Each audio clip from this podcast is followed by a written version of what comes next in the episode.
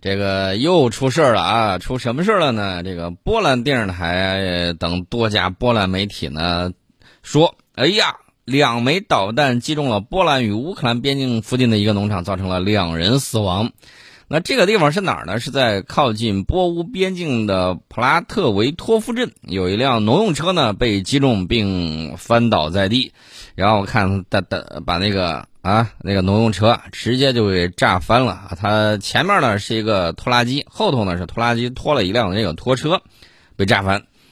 呃，至于说这个到底是什么情况，然后路透社添油加醋啊，说这个在被呃就是该地区被袭击之前，俄罗斯十五号向乌克兰多个城市发射了导弹啊。此前有报道表示，有一枚或者是多枚导弹击中了卢比尔省的一个村庄，造成了至少两名平民的这个死亡。呃，基辅方面呢，赶紧表示说，这是俄乌冲突近九个月以来最严重的一次袭击。一些导弹呢，袭击了西部城市利沃夫，距离波兰边境呢不到八十公里。然后呢，这个导弹到底是来自哪儿？反正什么说法都有啊。这个波兰总统说了，就是今天凌晨的时候啊，当地时间今天凌晨的时候，这个波兰总统杜达表示，没有任何明确的证据证明是谁发射了导弹。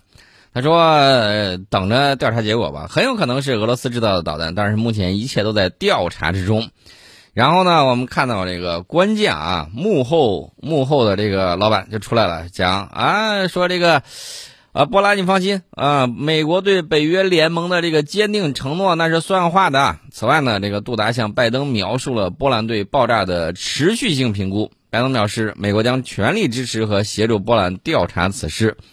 有没有可能说这个东西是自己飞偏了？我觉得这么近的距离也有可能。但是我看到那个爆炸那个情况，我感觉那个爆炸的那个威力啊，对于那个车辆来说，连拖拉机都没有掀翻，只是把后头那个拖车给掀翻了。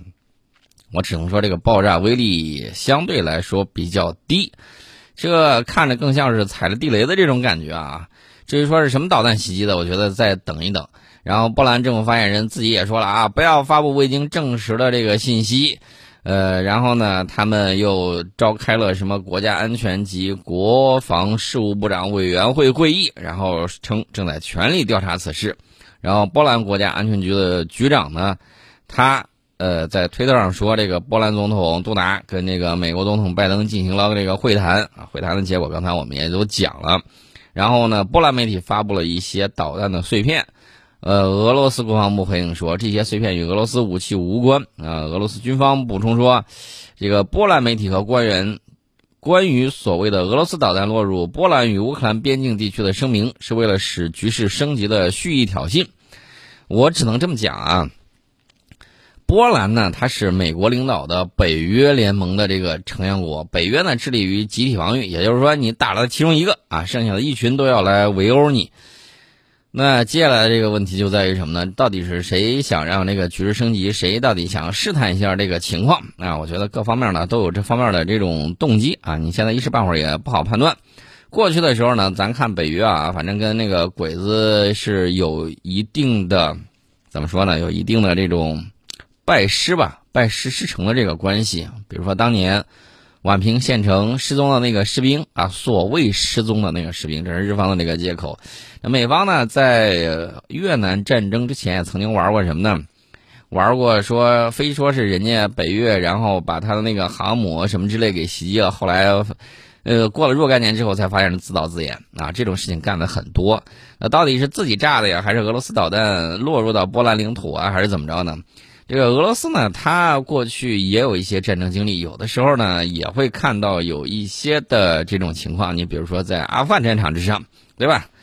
就是双方呢都是有前科的啊。至于说这个事儿到底是谁炸了谁啊？我看美国国务院发言人表示说，无法证实俄罗斯导弹落入波兰领土啊，正在跟这个波兰政府合作收集更多的信息。那你说这北约国家被炸了，你到底是下场还是不下场啊？那以后是怎么发展呢？我们也想看看。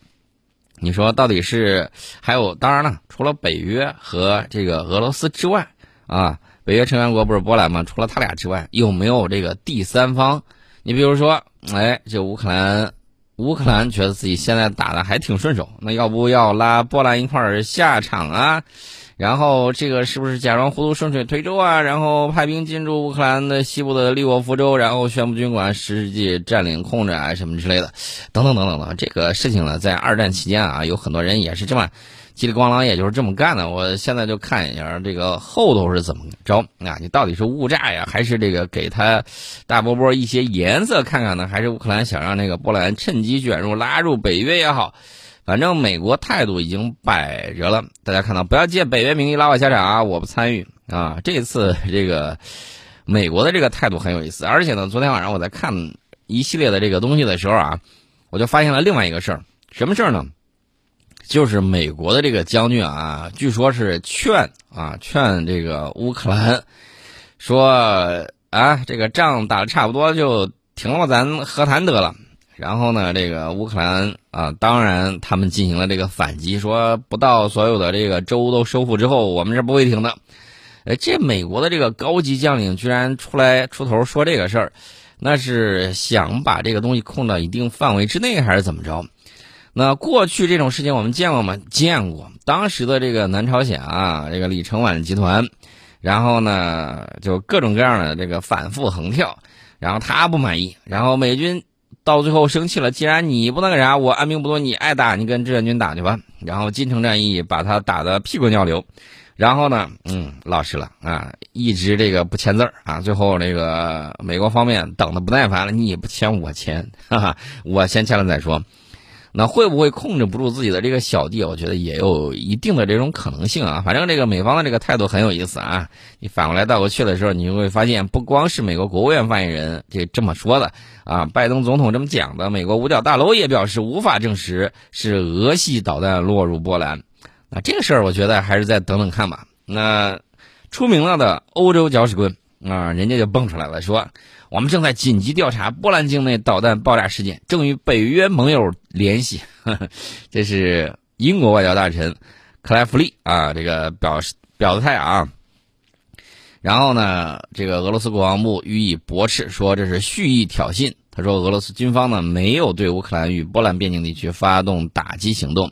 我看那个爆炸现场，我个人感觉那个爆炸威力相对于导弹来说可能有点小。为什么这么讲呢？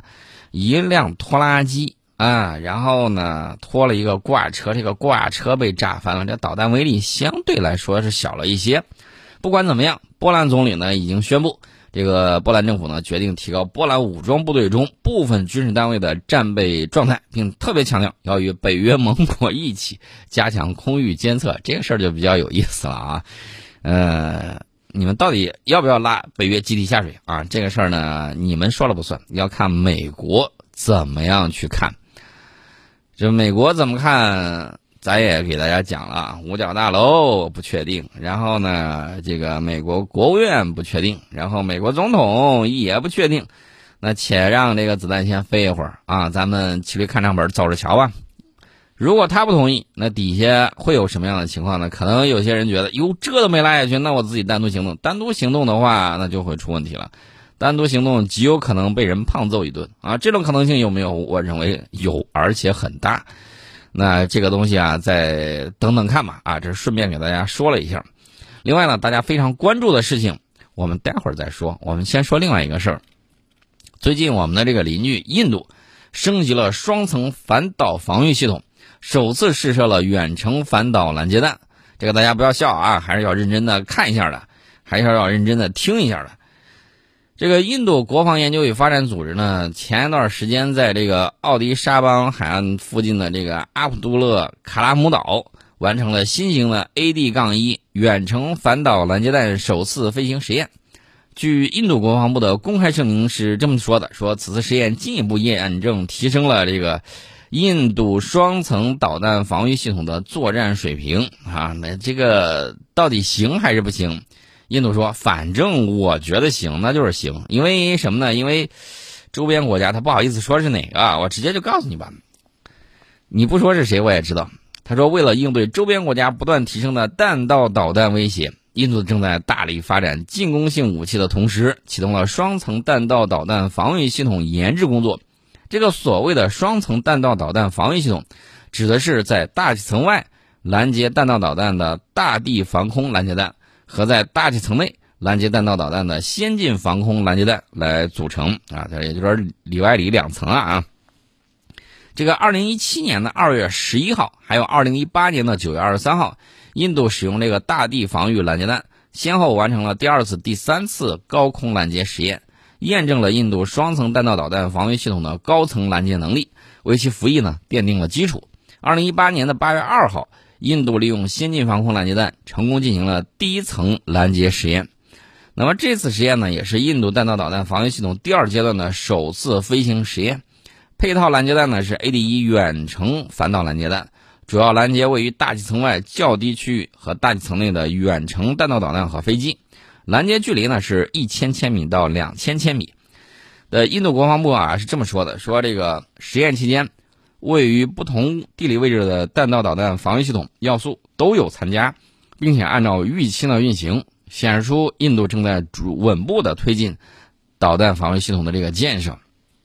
它呢，这个整个防御系统分成两个阶段来推进。第一阶段是能够拦截射程两千千米的来袭导弹，第二阶段能够来袭呃能够拦截这个来袭的导弹的射程呢是五千千米。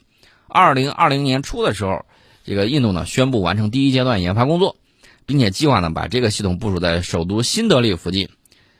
那我的问题是，这个新德里距离某个地方其实它挺近的。如果是那种远程火箭炮，我想问一下你怎么拦啊？它不用飞到特别高大气层内，对吧？他如果过来的话，你说来一发你拦一发，嗯，有代价有点大。如果他哗哗哗来个齐射，我想问一下，你有多少这个拦截弹可以拦截呢？他这个拦截弹呢，一般情况下是这个样子啊。一般情况下，得是一枚弹道导弹改装的这个拦截弹呢，才能够拦截弹道导弹啊。我说的这个有点绝对啊，其实不是这个样子的。我只能说，在实验阶段，它需确确实实需要这么做。那至于说它怎么把它给拦得住，我们可以使用这个价格比较低的啊。我只是打个比方啊，并不是说这个我们就一定是我们自己。如果使用这种情况的话，来一个饱和攻击，那这个事儿铺天盖地一来的时候，它的这个。防空弹，尤其是它那个大地防空啊，在这个五十千米到八十千米的高度来拦截飞行速度为五马赫、射程三千米至两千米的弹道导弹的这个东西是拦不住你的火箭弹的。为啥呢？咱那个东西它飞过去的时候，它既不是在上升段，也不是说高弹道抛物线，对吧？那你说这个东西它到底要怎么拦呢？好像也没啥用。啊，这就是印度面临的这种窘境。再说了，现在突防的武器呢海了去了，对吧？高超音速导弹咱也见了啊，你比如说我们的那个战神轰炸机，它携带的这种双锥体高超音速导弹，它就不往大气层外头飞。你说你怎么拦呢？这个弹道又比较平直啊，嗖一下就过去了。你说你怎么拦？那这个东西它显然是拦不住的，而且呢，现在还处于实验阶段。等到你装备了之后，人家哪怕是弹道导弹，它就不进步了吗？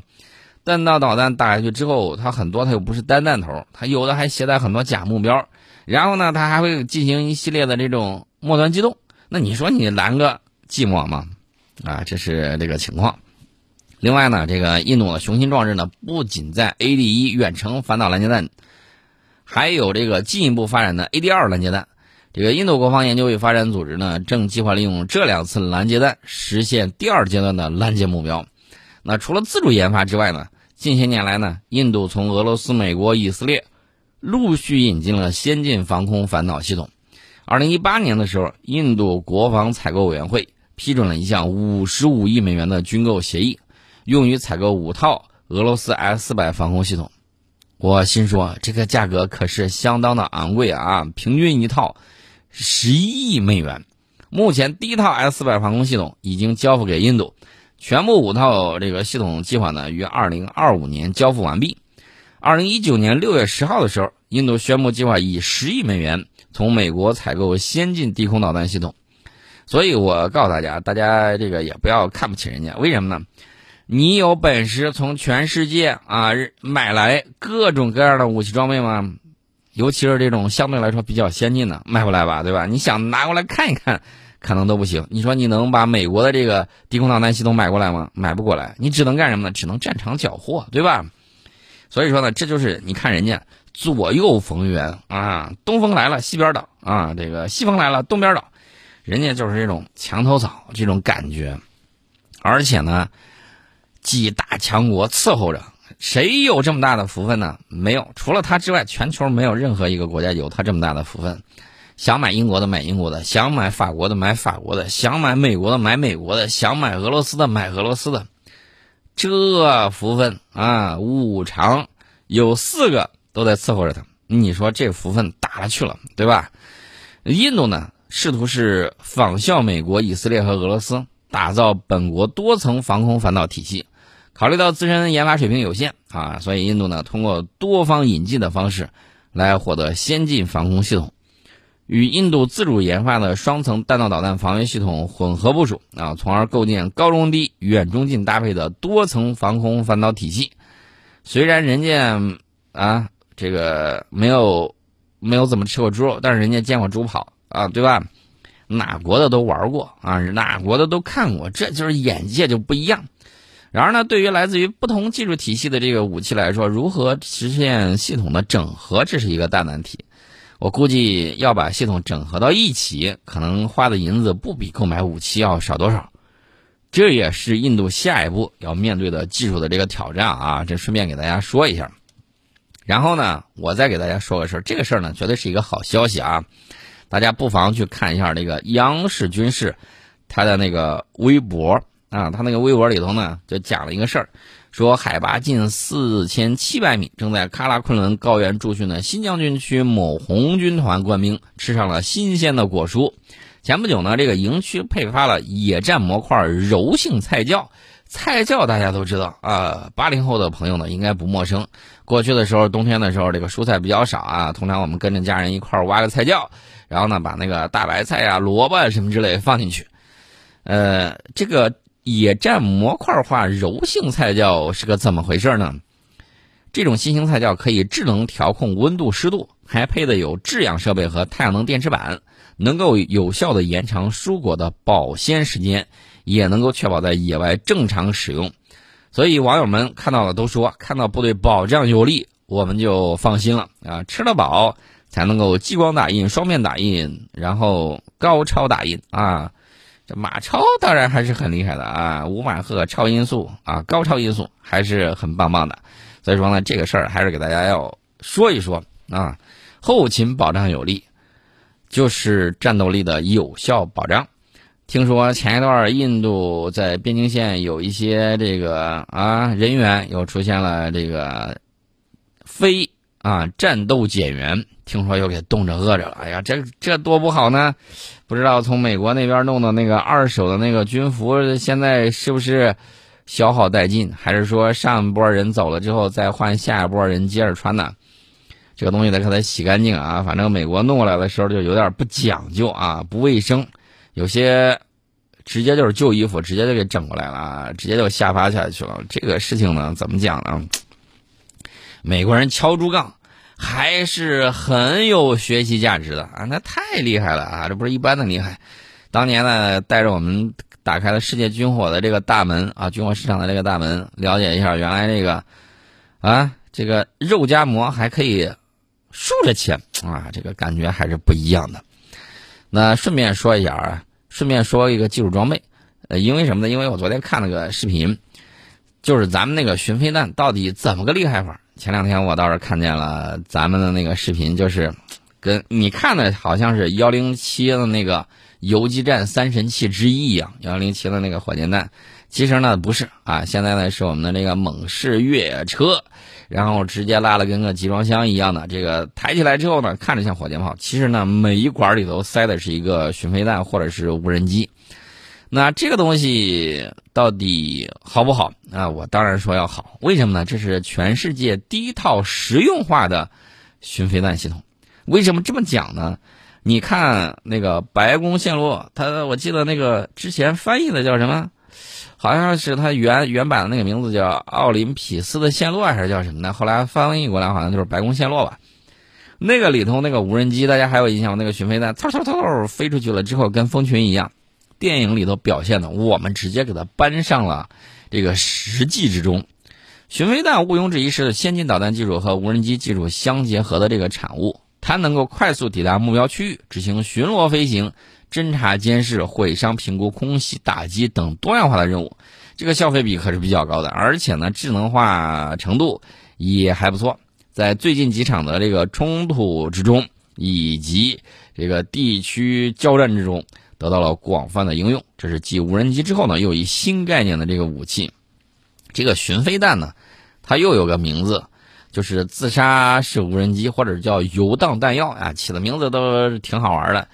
这不得不让人想起了邻国的那个神风啊，神风，呃，那叫什么队来着啊？然后经常呢人操飞机去撞美国的军舰，让美国吃了很多苦头。当然，这里面呢也有一个人啊，也有一个日本人，呃，倒是挺聪明的，没有为日本军国主义去卖命。他参加了好几次啊，结果呢都活着回来了。为啥呢？他不是说他迷航了，就是偏方向了，人家居然还能回来啊！这个这个也是很了不起的一个事情。那么，一九九四年的时候呢，美国首次提出了巡飞弹的这个概念。我估计大概率可能就是从日本的这个神风敢死队这个概念里头啊吃的亏里头引申出来了。现在无人技术发展的又比较好，那让无人。这个就是说，自杀式无人机这么去玩，是不是能达到预想的这种效果？然后呢，美国即使这么想的，也是这么做的，开始研制了洛卡斯低成本自主攻击弹药。这个弹呢，配备的有 GPS、N 呃 INS 导航系统、激光导引头，采用的是折叠弹翼，喷气式发动机和多模的战斗部，就像装了。装满一呃这个炸药的无人机一样，投放之后呢，这个洛卡斯能够自主飞到目标区域上攻控，然后呢，它就在这儿转啊，发现目标了，它就低头俯冲，直接进行自杀式攻击。它主要的最作战对象呢，当年美国搞这个的时候呢，想的是对付类似于坦克装甲车辆等陆上移动目标。这个洛卡斯呢，就奠定了巡飞弹的技术基础。它像这个常规弹药一样。可由多种武器平台发射或者投放，快速进入作战区域之后呢，变身炸弹攻击目标。同时呢，它又配备了弹翼与发动机，能够长时间的留空飞行。这样的话呢，你这个隐蔽目标你总不能老窝到那儿对吧？如果你出来一动弹，好嘛，被发现了。然后呢，它就根据战况的这个变化，调整自己的飞行路线和攻击对象，进行选择性的精确打击。及洛卡斯之后呢？大家一看这个活整得好啊，呃，赶紧搞研发。目前巡飞弹呢主要有两大种类，一种呢就是侦察型巡飞弹，还有一种呢就是攻击型巡飞弹。这个侦察型巡飞弹呢不具备攻击能力，主要就是进行搜索、侦察、中继通信和毁伤评估任务。换句话说呢，就是我先得发现目标，其次呢，然后呢，这包括这个通信联络啊什么之类，我来可以中继一下。呃，等到其他的炸完了之后啊，比如说这个炮射的啊，这个，比如说炮兵用的这个侦察型巡飞弹，他就得看看我这一轮炮击之后毁伤效果怎么样，然后呢再修正一些这个坐标信息，然后再如果没打好，我再来了一轮炮火覆盖，如果打准了，好，下一个目标。这个攻击型巡飞弹呢，它不仅具备侦察能力，还可以对目标进行精确的打击。它这个呢分成两种，一种是主战类巡飞弹，还有一种呢是压制类巡飞弹。主战类巡飞弹就是发现目标就打击，压制类巡飞弹的巡飞时间呢更长，甚至能在天上晃荡好几个小时，主要以敌方雷达为打击目标，执行防空压制作战任务。那么虽然巡飞弹大量投入使用呢是最近几年的这个事儿，但是发展之迅速，呃，这个确确实可能会让这个轻型侦察。呃，就是轻型的这个察打一体无人机下岗啊，极有可能。那么，以色列军事工业公司呢，搞了一款巡飞弹，叫戴利拉。这个戴利拉呢，它使用的是诱饵无人机改装的一款精确制导巡飞弹，长度呢是二点一七一米，弹径呢是零点三三米，战斗部重量呢是高达三十千克。你想想，三十千克呀啊，里头装药至少二十多千克吧，对吧？二十多千克全都是炸药，这崩上去一下，可比一枚手榴弹毁伤威力要大得多。三十千克啊，都差不多赶上什么呢？赶上一枚幺五二毫米的这个炮弹了。那除此之外呢，它还配备了一台涡轮喷气发动机，飞行速度呢在零点三马赫到零点七马赫之间，最大航程达到了三百千米，巡飞时间呢长达好几个小时。叙利亚战争期间，以色列战机曾经多次向大马士革郊区的防空导弹阵地发射戴利拉巡飞弹，引诱叙利亚的这个雷达开机，然后再对其进行定点清除。以色列军事工业公司还有一款产品叫什么呢？叫哈洛普巡飞弹。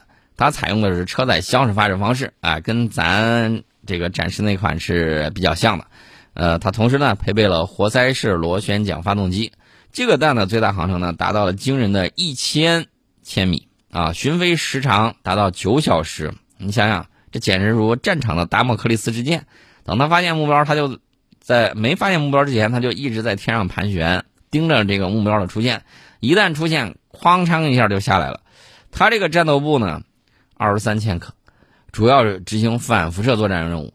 在纳卡冲突期间，阿塞拜疆军队呢使用哈洛普巡飞弹摧毁了亚美尼亚军队的 S 三百 P 远程地空导弹系统的雷达啊，看到没有？实战之中已经有应用了。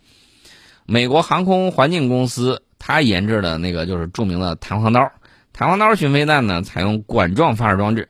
弹长是零点三六米，战斗部重量是零点三二千克，这个主要是单兵使用啊。巡飞时间呢不长，十五分钟。这个弹体呢配备折叠弹翼，采用的是电池动力。呃，士兵的这个背包里面呢就能背好几个啊，具备人在回路操作能力。据报道，这个弹簧刀巡飞弹在近几年的几场地区冲突之中，曾经击毁包括俄制的特七二主战坦克在内的重型装甲武器。大家说这么厉害，怎么打的？当然是攻顶吧。你打其他地方的好像也不是特别管用。我们先进一下广告，广告之后呢，我们接着跟大家聊。